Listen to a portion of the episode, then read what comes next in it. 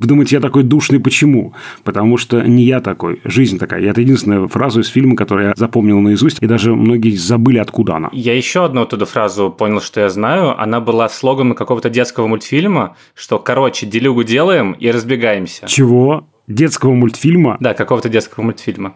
Ну, наши прокатчики такие ребята.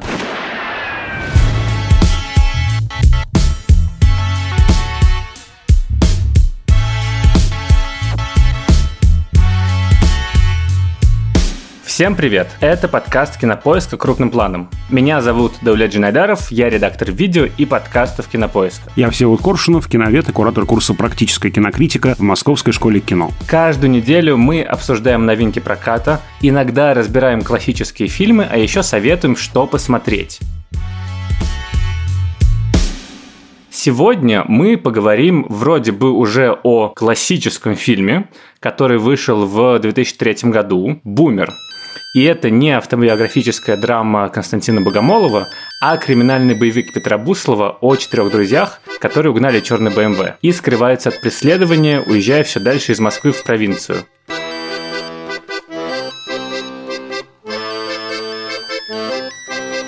Я хочу тебе признаться, Всеволод, я его целиком ни разу не смотрел. Вообще, даже до сегодняшней записи? Ну, не... И сегодня я буду записывать, не смотря фильм. Вот э, такой на сегодня будет интересный подкаст. Вот он профессионализм. Да, и мне было интересно, насколько он сохранился за прошедшие почти 20 лет, потому что в культурной памяти он действительно один из главных отечественных фильмов, любимых и уважаемых. И даже в замечательном YouTube-сериале «Внутри Лапенко», где есть цитаты из «Брата», из «Ассы», из «Терминатора», то есть всего этого культурного кода 90-х, начала нулевых, там есть есть отсылка во втором сезоне, кажется, к фильму «Бумер». То есть это что-то культовое, это что-то, что люди знают, ну, в каком смысле покадрово. И в 2003 году фильм, насколько я понимаю, стал внезапным хитом проката, собрал под 2 миллиона долларов, а это для российского кино тех лет прям гигантская сумма. И в контексте того времени он стал в один ряд с такими закрывающими тему бандитов, как «Бригады» и чуть позже «Жмурки» но при этом вне контекста вот кино начала нулевых про него как будто бы вспоминают редко. По крайней мере, он не сохранился так же, как «Условный брат» и Данила Багров. И при этом важно, что действительно это было время возрождения российского кино, потому что в этом же году выходит «Коктебель» Попогребского и Хлебникова, одна из первых ласточек, да и прямо первая ласточка, скажем, так называемых новых тихих, новой российской волны. В этом же году возвращение Андрея Звягинцева получает «Золотого льва Святого Марка» на Венецианском кинофестивале. Тут все вдруг вспомнили о том, что существует российское кино не только классическое, но и современное. И и это правда, вот он встраивается в этот ряд не только криминальных историй, но и неких побед, успехов российского кино с самого начала нулевых, и это прямо тоже важная вещь. Хотя я согласен, что действительно он не такой эмблематичный, как ни странно, да. Вот взять даже, вот ты уже упоминал «Брат», «Брат 2», «Ас», это все-таки фильмы эмблематичные, фильмы символы эпохи, а «Бумер» как-то вот он, я думаю, что он въелся в подкорку, не настолько просто воспринимается оперативно нашей памятью, вот, но, тем не менее, да, он как-то кажется, что фильм потише. Ну, это правда. Он не такой яркий и вызывающий, как тот же «Брат» или «Брат 2», с которыми хочется спорить, которые ты пересматриваешь и думаешь, да ладно, неужели вот ты так действительно выписываешь этого героя, мы вынуждены ему сочувствовать. Ну, и, в общем, там очень много вопросов появляется. Или «Бригада», тоже четыре друга, четыре мушкетера, тоже Владимир Вдовиченков э, замечательно по амплитуде выхватывает из э, внутреннего кармана куртки, пистолеты, так вот, значит, стреляет. И на самом деле, что я увидел, когда посмотрел впервые целиком бумера вчера вечером, это то, что я и ожидал. Народное действительно кино, интересно сделанное, в котором очень узнаваемая реальность, очень реалистичные диалоги. И, в принципе, ты смотришь вот на вот это вот виды провинции Подмосковья и сразу узнаешь, ну вот это вот, конечно, Россия. А с другой стороны, это довольно эстетское кино, в некотором смысле интеллектуальное и очень здорово сделанное.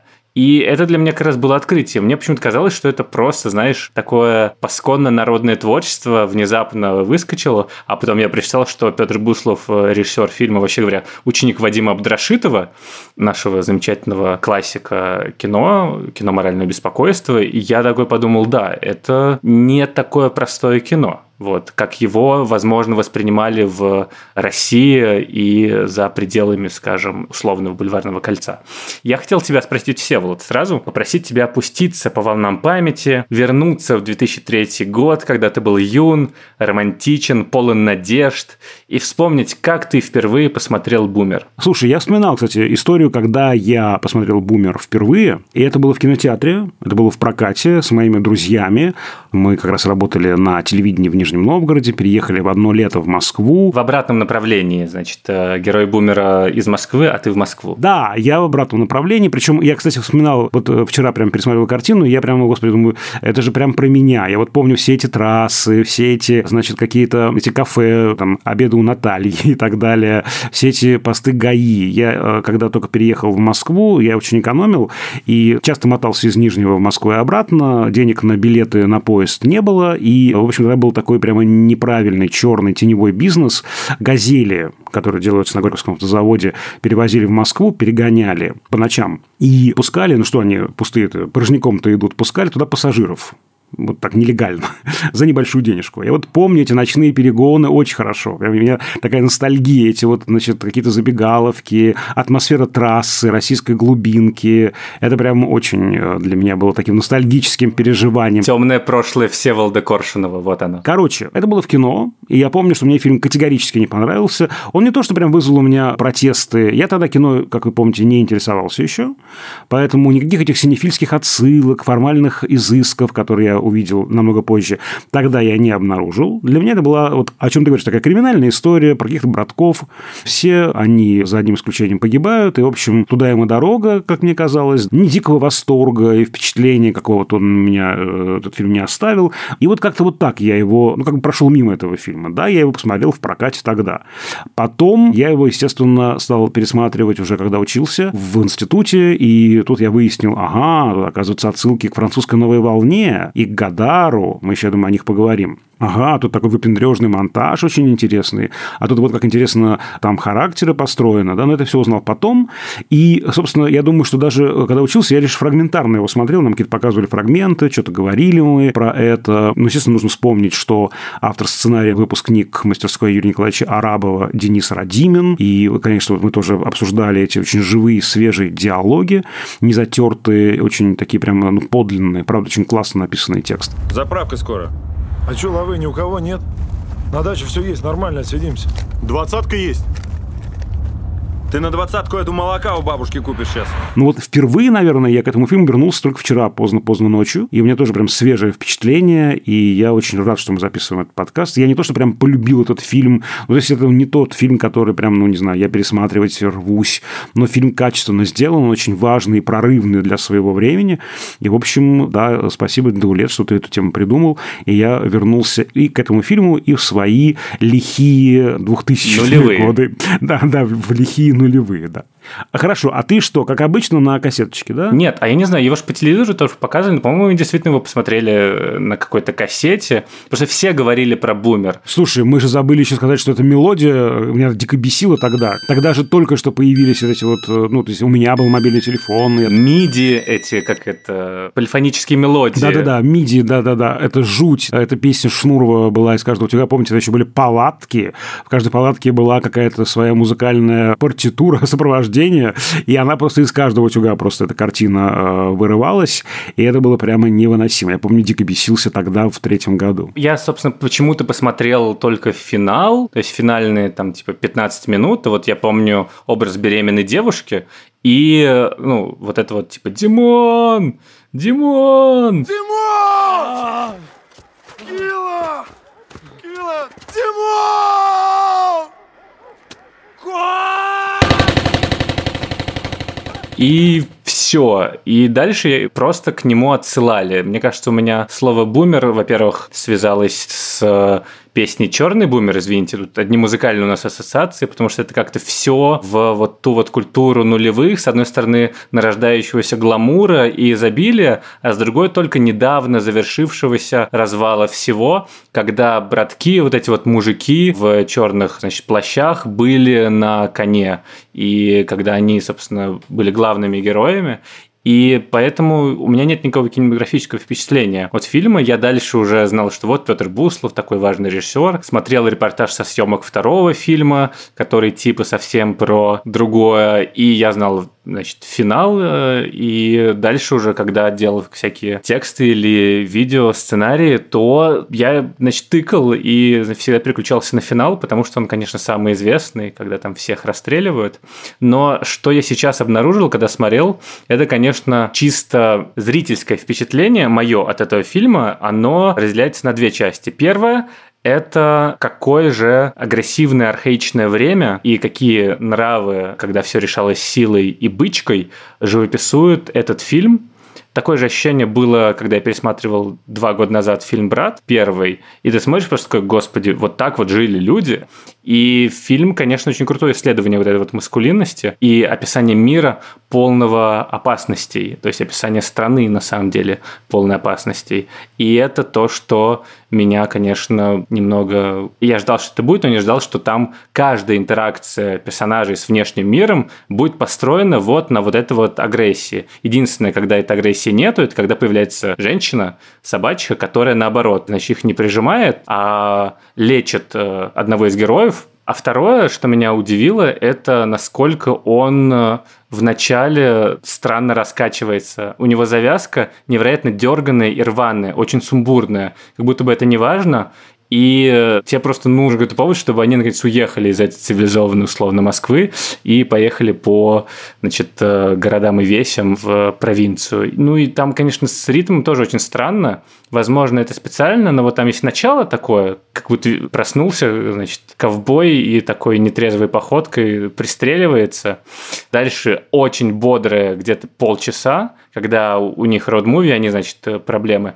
А потом, когда они приезжают в деревню, то внезапно, хоп, спокойствие, ритм замедляется, как-то ничего не происходит, там какой-то роман начинается, ты такой, ок, где экшен, и в финале наконец тебе дают вот это вот антикатарсическое, на самом деле катарсическое воздаяние всем героям. Ты знаешь, вот этот монтаж, удивительная ритмическая структура фильма, она, конечно, сегодня очень хорошо прямо бросается в глаза, когда я уже понимаю, что, видимо, это все-таки отсылка к такому спонтанному построению кинематографическому, такому импровизационному а-ля Новель Вага, французская новая волна. Здесь есть прям вот эти вот странные стыки сцен, когда резко, да, так, вот мы киноведы называем это синкопическим монтажом. Гадаровский синкопический монтаж, когда вот резкие такие переходы, да, Э, такие немножко рваные ритм, очень странные, такой неплавные переходы, да, а вот резкие, да, там какая-то машина, закадровый текст, и мы уже хопа в другой сцене совсем, да, там очень резкие, очень прихотливая структура, там есть флешбеки, да, и есть еще больше флеш-форвардов. Я все время мучаюсь, даю студентам какие-то странные примеры флеш-форвардов, забывая о том, что в бумере же они есть очень внятные и очень классно придуманные, да, когда мы видим, что дальше происходит с персонажами, персонажи наши уехали, еще не дошли до, до этой точки во времени, но мы уже понимаем, да, значит, что происходит с этим дальнобойщиком, что происходит с этим гаишником, ну и так далее, да. Вот, это очень такая прихотливая структура. И вот это, конечно, очень интересно, да, вот эта вот отсылка на уровне самой структуры фильма, да, вот к этому периоду синефилии, периоду новой волны. Вот эта вот знаменитая сцена в машине, когда мы видим, что то один за рулем, то другой за рулем, то они там что-то, что-то значит, там говорят, какие-то странные жесты, склейка, уже другие персонажи в кадре, а кадр как бы не меняется. Это очень похоже на то, что делает Гадар в фильме «На последнем дыхании». Вспомним эти сцены с вырезанием фас, да, когда у нас есть героиня Джин Сиберг в машине, и вот меняется за ней пейзаж, прыгает за ней пейзаж, реплики меняются. Можно было бы вставить перебивочные планы, также крупные планы Бельмондо, но этого Гадар не делает, вот, заставляя нас удивляться такому странному монтажу. Вот здесь вот такое тоже есть вот отсылка к Гадару. Тебе не кажется, что это просто фильм спасали на монтаже? Флэшфорварды, флешбеки, конечно, нет, но вот эта вот рваная структура и закадровые голоса героев, которые как бы асинхронно действию, эта машина едет, они просто, значит, там объясняют. Они еще продолжают какой-то диалог, который не закончился. Ты знаешь, такое может быть, такое часто делают в кино, действительно, да, когда, ну, ладно, мы это за кадром дадим. Да, это может быть. Может быть, это единственный случай, который я вот вспомнил просто, да, вот с этим закадровым текстом. Но там же он же не один. Там очень часто мы прямо из сцены в сцену, из эпизода в эпизод очень странно вываливаемся, да. Вот, не знаю, мне так не кажется. Понимаешь, тогда это должно быть каким-то, ну, одним решением, одним каким-то пунктом, а это здесь прямо, ну, самая суть структуры, да, и все-таки мы знаем, что Буслов синефил, знаток кинематографа, и мне кажется, это задумано специально было так, и это очень интересный объем дает фильму. С одной стороны, вот это вот то, что мои студенты называют термин, который я не люблю, русская хтонь, да, хтонь российской провинции, а с другой стороны, такая изысканная какая-то стилизация. Тут еще нельзя забывать про одну стилизацию, я вот ее до вчерашнего вечера вообще не видел в фильме. Это, конечно, окраина Луцика и Саморядова, потому что это прямо, вот там есть кадры, буквально отсылающие к картине. Окраина Луцика, ну, то есть они написали этот сценарий вместе, Луцик Саморядов, это наши легендарные сценаристы 90-х годов, к сожалению, оба рано ушедшие из жизни, и вот уже ушел из жизни Саморядов, остался Луцик, должны были они вместе ставить как режиссеры эту картину, но вот в итоге поставил только один Луцик. И вот фактически ведь действие фильма, хоть фильм снят в третьем году и вышел в третьем году, действие фильма происходит в конце 90-х, да, буквально через год после завершения действия фильма «Окраина». И вот там действительно очень интересно, а если в окраине Луцика мужики из русской глубинки едут в Москву за справедливостью, за правдой, за землей, то здесь обратное движение, да, вот в эту самую провинцию. Как будто бы эти мужики, которые в финале фильма Луцика уезжают обратно к себе в какой-то глухомань, они на самом деле остались в Москве, задержались, перепрошились этой новой реальностью, понимаешь, да, и вот едут обратно. То есть в каком-то смысле можно «Бумер» воспринять как некий сиквел «Окраины». Там, правда, не четверка, а троица была героев, да, очень похожие там типажи. И есть один кадр, когда мы видим Мерзликин лежит на переднем плане, он лежит, камера как будто бы со стороны стены это снимает. В кадре комната, он лежит, как такой, знаете, богатырь Илья Муромец, да, и вот там что-то происходит. Ровно такие кадры есть с персонажем Алексея Пушкина в окраине. Он лежит на печи, и вся перспектива комнаты, там мать, какие-то мужики приходят его просить, значит, давай пойдем с нами, правда искать, а он не хочет, он лежит в депрессии на печи. Вот прямо кадр ровно построен так, как потом построит Буслов в э, «Бумере». Потом, конечно, это в эпизоде с собачьей преображение наших столичных бандюков в сельских мужиков мужиков, почти в богатырей. Там же Горобченко буквально богатыря играет такого, да, который не знает, куда деть свою силушку э, молодецкую, удаль молодецкую. Вот это тоже отсылает нас к атмосфере окраины Луцика, поэтому здесь, мне кажется, это очень важный референс, и в каком-то смысле это и дискуссия с Луциком, и, ну, что вот как бы ты веришь в этих мужиков, а вот кем они могут стать, и некое продолжение этой истории. При этом кажется, что он э, работает и без контекста любых отсылок, а исключительно просто в даже контексте контексте всей культуры, потому что это самый деревенский фрагмент, когда они превращаются в крестьян, это же вот эта вот вечная утопия русской культуры, что народ, вот вернемся, припадем к корням в деревню, и там-то нам наступит счастье и благостное, потому что в этой же деревне все молодые, они уехали, там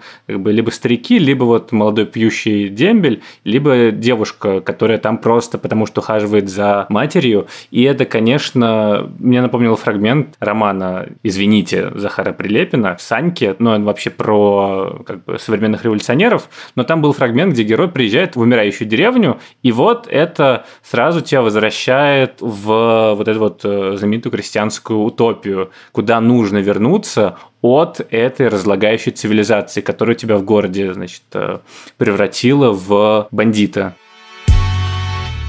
Кажется, что это в первую очередь, ну, на самом верхнем уровне, это именно исследование этого мифа, ну, собственно, братков 90-х, как устроена у них коммуникация с внешним миром, как они решают проблемы, какие они бывают, потому что четыре типажа это же не просто так, это как раз четыре очень разных типа людей, которые решили выбрать для себя вот эту вот криминальную стезю. Там, условно, Вдовиченков умный и явно как бы не из бедной среды решала. И он хочет завязать, он уже хочет да, выскочить, да. да, он же буквально случайно, да, оказался в этой конфигурации, он уже хочет вообще уехать даже из страны, там же про это есть флешбеки. Ну что ты опять грузишь? трудишься. Все никак решиться не можешь. Ну все, уже визы стоят. Ну что тебя здесь держит? Братва твоя? Ну, сколько тебе осталось? Правда, думаешь, так все будет с рук сходить? Я больше не хочу носить тебе передачки. Или гвоздички. Да подожди ты. Есть этот богатырь Сергей Горобченко, который такой, ну, я просто за дружбу впрягаюсь за мужиков, за друзей, а вообще он не злобивый, такая вот идеальная правая рука. И он очень еще, тут тоже важно, что он такой жертвенный, а он берет огонь на себя. В каком-то смысле, он знаешь, кого напоминает? Это странная такая ассоциация, но вот такой же богатырь в нашем кино был, конечно, Евгений Урбанский. В оттепельном кино, и вот есть фильм «Коммунист» Юрия Райзмана, вот такой берущий огонь на себя, да. Ведь это этот Петя Рама, да, персонаж Горобченко, он же и тащит на руках Димона, когда все остальные не знают, что делать. Он закрывает собой тело кота Вдовиченкова. То есть он в этом смысле, правда, такой жертвенный персонаж. В нем есть такая моральная сила. Да, ну и ему явно ближе всех вот эта вот деревенская жизнь. Как будто бы у него в биографии есть э, там условные родственники, которые как бы из деревни приехали.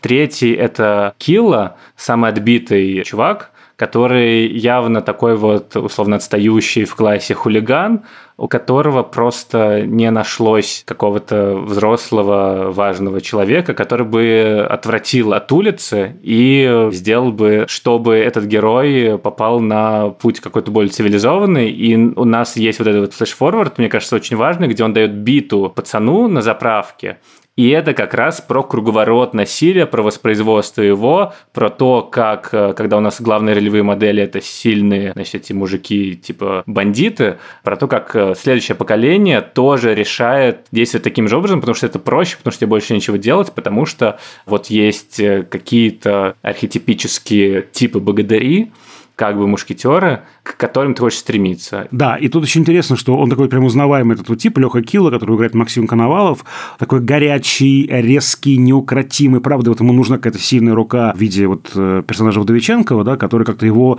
ну, может утихомирить. Да, вот нужно... Знаешь, э, ассоциация тоже такая вольная, примерно так же устроен, но во многом так же устроен персонаж Сэма Рокуэлла Диксон в фильме «Три билборда». Вот такой же, да, отбитый, очень горячий, э, не взбалмошный, прям узнаваемый, очень понятный. Узнаваемый в России типаж, когда ты идешь, значит, по темноте, и, значит, я телефон давай свой вот. И я такой, да, узнаю этот типаж. У тебя, кстати, сколько раз телефон отнимали или крали? Расскажи ко мне, да, уже заодно про мемуары. У моего знакомого, с которым были вместе, и еще с одним другом, как-то три мужчины отжали телефон. Ой-ой-ой. Вот, а мы убежали. У меня просто однажды, то есть не однажды, дважды крали телефон, просто вытаскивали его. Однажды была история, правда, не совсем такая. Тогда вот как раз э, третий год, были же очень модны тогда телефоны на шнурках. Мы их носили на шее. И я еду в метро и вижу, что прямо вот уже станция, сейчас закроются двери, и какой-то чувак прям берет мой телефон, как будто хочет время посмотреть. И он дергает за веревочку, так что она рвется, выходит, двери закрываются, поезд поехал. Осторожно, двери закрываются. Это было, конечно, ужасно. Так вот, четвертый наш герой. Четвертый герой, да, он самый интересный, и это человек, который идет в бандитскую жизнь за мечтой. У него же такой белый Мерседес, у него такой малиновый пиджак, и он при этом эстет, он при этом любит классическую музыку, он как бы, у него есть этот э, заход на интеллектуальность, и явно же он, э, значит, такой был э, нежный юноша, который грезил о том, чтобы стать крутым бандитом из э, американского кино, где-то прочитал, что вот, значит, Мерседесы белые, это вот мечта, и вот он достиг этого, но на самом деле он э, не настолько монолитен внутри, и с него же в итоге все и начинается, и им заканчивается. Он э, как бы затягивает всех друзей в это странное род-муви, странное схождение в провинциальную хтонь и ад. И он же единственный из них выбирается живым, чтобы раствориться в этой стране, чтобы отречься от бумера, оставить его, чтобы отречься, по сути, от этой мечты, от э, вот этого вот архаичного, маскулинного образа силы, который как будто бы воплощает бумер. Да, и там это очень красиво, в конце эта мечта как бы гаснет, да, мы видим, что машина, видимо, там садится э, аккумулятор, да, и гаснут эти фары, да, и медленно как бы он затухает, да, как бы умирает этот бумер. Он, конечно, один из персонажей фильма. Да, Димон Ашпаренный, который играет Андрей Мерзликин, действительно мой любимый персонаж, конечно, именно потому, что он слушает радио «Классическая волна», как и я тоже любил в свое время слушать, именно он просвещает наших братков, что существует. Так же, как ты ездил на белом Мерседесе, малиновый пиджак, пожалуйста, все все, дорогие слушатели, все представим Всеволода вот в белом Мерседесе, в малиновом пиджаке. Я никогда не ездил на белом Мерседесе, нет, нет, нет, не будем представлять. Но так же, как Всеволод, он любит Густава Малера и просвещает братков, что есть такой великий композитор. И я, конечно, вот вчера, когда пересмотрел, думаю, господи, какая потрясающе смешная сцена. Это погоня там, э, значит, двойная сплошная, пересек по набережной. Под что? Под Адажиетто Густава Малера из Пятой симфонии. Выключи эту херню! Петя, Эту херню написал Малер. Но все синефилы знают, да, конечно, что это за музыка. Это музыка из фильма Лукино Висконти «Смерть в Венеции». Это такое соединение несоединимого, такое парадоксальное сочленение контекста, что просто, ну, я визжал от восторга, честно вам сказать. Я ненавижу эти сцены погони лихих, да, как вы знаете, не люблю я эти все экшн-сцены, но положите туда Малера, и я буду ваш. Майкл Бэй, приготовься. Да, будьте любезны. Майкл Бэй, надеюсь, нас слушает. Да. Короче говоря, они, правда, это уже особенность драматургического решения, они очень хорошо прописаны. Это контрастные персонажи, они не сливаются на общем фоне, они очень хорошо подчеркивают особенность друг друга, разность э, своих характеров, и это, конечно, такую устойчивость всей драматургической конструкции придает. А мы еще про женских не сказали персонажей, они же все очень интересные. Серьезно? Да, они все выстраиваются в единую линию, какую-то мистическую. Все они обладают какой-то уникальной способностью предсказывать будущее, да, и вообще э, чуть ли не все они вариации собачьей ведьмы. Потому что, смотри, проститутка, которая оказалась у этого дальнобоя, да, по сути, ему предсказывает это его травму. Настя говорит про гвоздички в самом начале. Да, какие гвоздички, что такие гвоздички? Она живет у кладбища, естественно, что я тебя похороню. Да, значит, собачка говорит, что вы все умрете. Катька, там есть такой момент, когда это вот Катька из деревни, а, значит, этот ухажер Булли, а, значит, ее обижает, она так пристально как бы смотрит в сторону камеры, и он падает с велосипеда, она как будто его, ну, прокляла в кавычках, да. Все они имеют какую-то такую мистическую абсолютно силу, и их, ну, я не знаю, предчувствие, предсказания, они все сбываются. То есть, здесь тоже интересно интересным образом они выстраиваются в какую-то единую линию, и в каком-то смысле они, правда, аватары этой собачьи, которая воплощение этого феминного начала, да, вот такая всевидящая женщина, которая и спасет, и проклянет, и от предсказаний, которые ты не уйдешь. Тоже такое интересное какое-то обобщение. Да? Вот я очень не хочу сейчас прямо сдерживаю себя, что образ Родины, всякое такое. Не хочу про это говорить, но... Нет, давай, все, вот не сдерживайся. Россия, давай. Ну, не хочу, нет. Это можно так сделать, но мне кажется, это ну, сразу как бы снижает уровень этого образа. Но то, что здесь все мужики, они сливаются в некую единую фигуру мускулинного начала, да, с его вариантами. Все женщины сливаются в единую феминную фигуру с ее вариантами. Это тоже интересность драматургического решения. То есть сценарий не так просто устроен, как может показаться на первый взгляд. Да, ну, собственно, тут же вся конструкция, она работает не только персонажная, но и сюжетная, драматическая. Она работает на то, что у тебя, конечно, есть вот эти вот сюжетные как бы придумки, вот этот вот движок жанровый, что им нужно убежать от очередных проблем. И э, как-то их классно и остроумно решить. Собственно, где-то с 15 минуты вот эти вот э, полчаса, они действительно, это напряженный триллер, в котором есть куча классных этих придумок с тем, как Вдовиченков крадет деньги, вот, а потом их же отдает этим милиционерам. Это же так здорово как-то выстроено, что ты в этот момент такой, а, вот оно что. Мне прям очень понравился этот момент. И явно на нем в каком-нибудь зале октября очень аплодировали. Ты же говорил, что на посту силовой слил. Вы что, попутали, что ли? Крысу вам не увидели? Укачала вас, походу? Деньги ты переложил, что ли? Нет. Отмутила. Молодцы. Но при этом все вот эти вот как бы жанровые и реалистичные моменты, они настолько, видимо, хорошо прописаны, или сама ситуация взята, сама история настолько универсальная, что это роуд-муви, оно превращается действительно в какое-то исследование жизни, исследование России, и ты в этой финальной перестрелке, в которой они погибают, ты видишь не просто какой-то экшен про братков, которые неудачно взяли компьютерный магазин, а высказывание о судьбе, в принципе, криминала в России. Что вот таков рок, таков фатум. В итоге их настигло кармическое воздаяние. В итоге они погибли, потому что вели такой образ жизни, потому что они к этому шли. Невозможно из того начала, в котором они оказались, прийти к чему-то другому, кроме как смерти.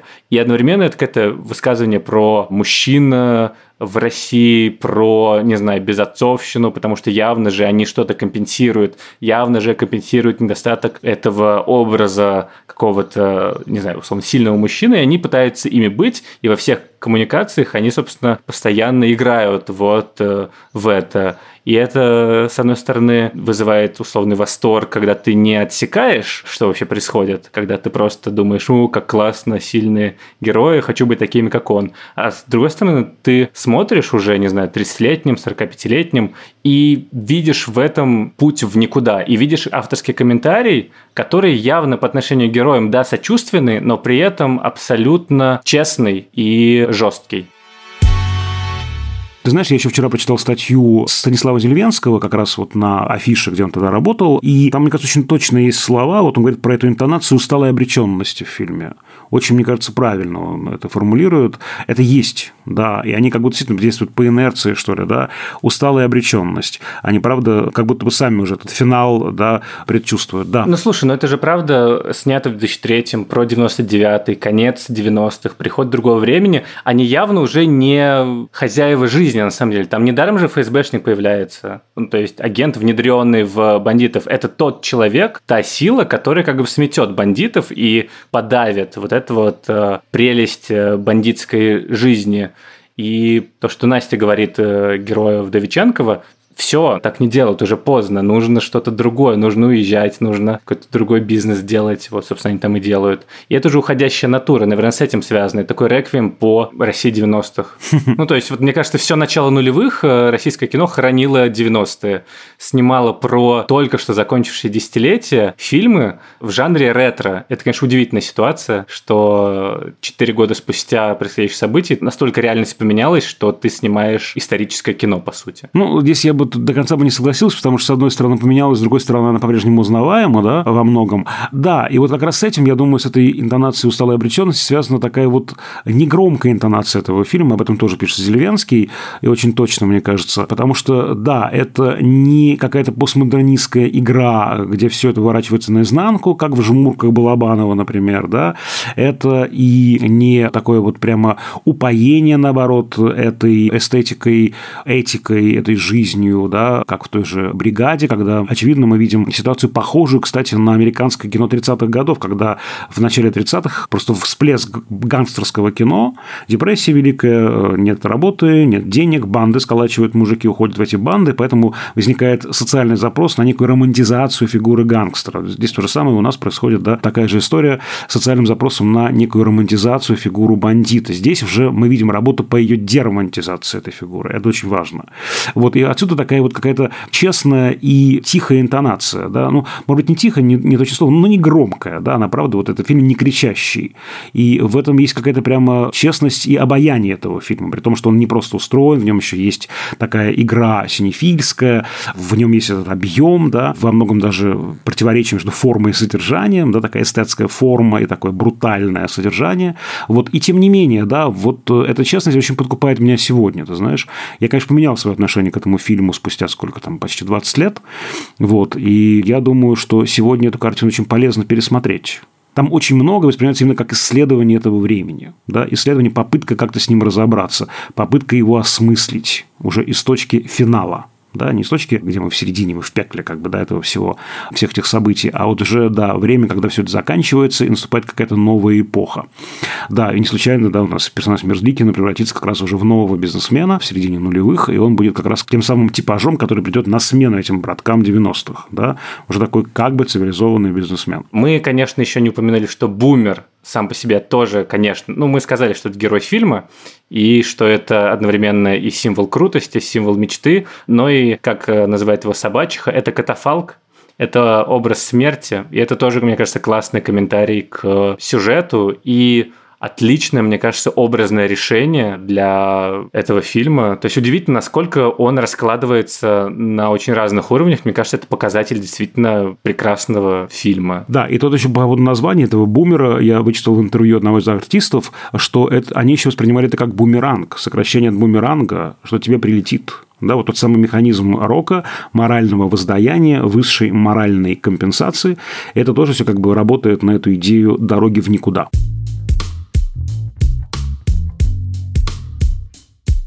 Ну, а куда же движемся мы с тобой, Всеволод? А мы движемся с тобой к неизбежному финалу любого подкаста. Ну, не подкаста, а выпуска подкаста, я надеюсь. Выпуска, ну выпуска, конечно. Не да. храни наш подкаст раньше времени, не надо. Итак, финальный выпуск подкаста крупным Нет. планом заканчивается. Да. Нет. Да, на этом все. С вами были Даулет Женайдаров. Килла э, Жнайдаров, Конечно, это я. Это явно мой персонаж. а да. я буду Всеволод Ошпаренный Коршунов. До встречи в следующем выпуске нашего подкаста. Напомню, что мы ждем ваших отзывов, лайков, сердечек. Э, Вы можете подписываться на нас в Яндекс Музыке, писать отзывы в Apple Podcasts и писать нам на почту, которую, как обычно, высокопрофессионально озвучит Даулет. Прошу вас, Даулет. Пишите нам на почту подкаст собака кинопоиск.ру Ваши вопросы и письма с пожеланиями тем выпусков. Это было невероятно профессионально. Спасибо тебе, Даулет. Спасибо, Всеволод. Спасибо от тебя, как от э, невероятного, уникального профессионала. Это слушать просто каждый раз как мед для ушей. Господи, какой кошмар, как стыдно за это слушать. А подкаст какой делаем прекрасный, Всеволод. Просто, ну, Лучший. каждый раз переслушиваю и прям жмурюсь от удовольствия. Надо заканчивать. А над этим эпизодом работали звукорежиссерка Лера Кусто и продюсер Бетси Исакова. До скорых встреч! До свидания.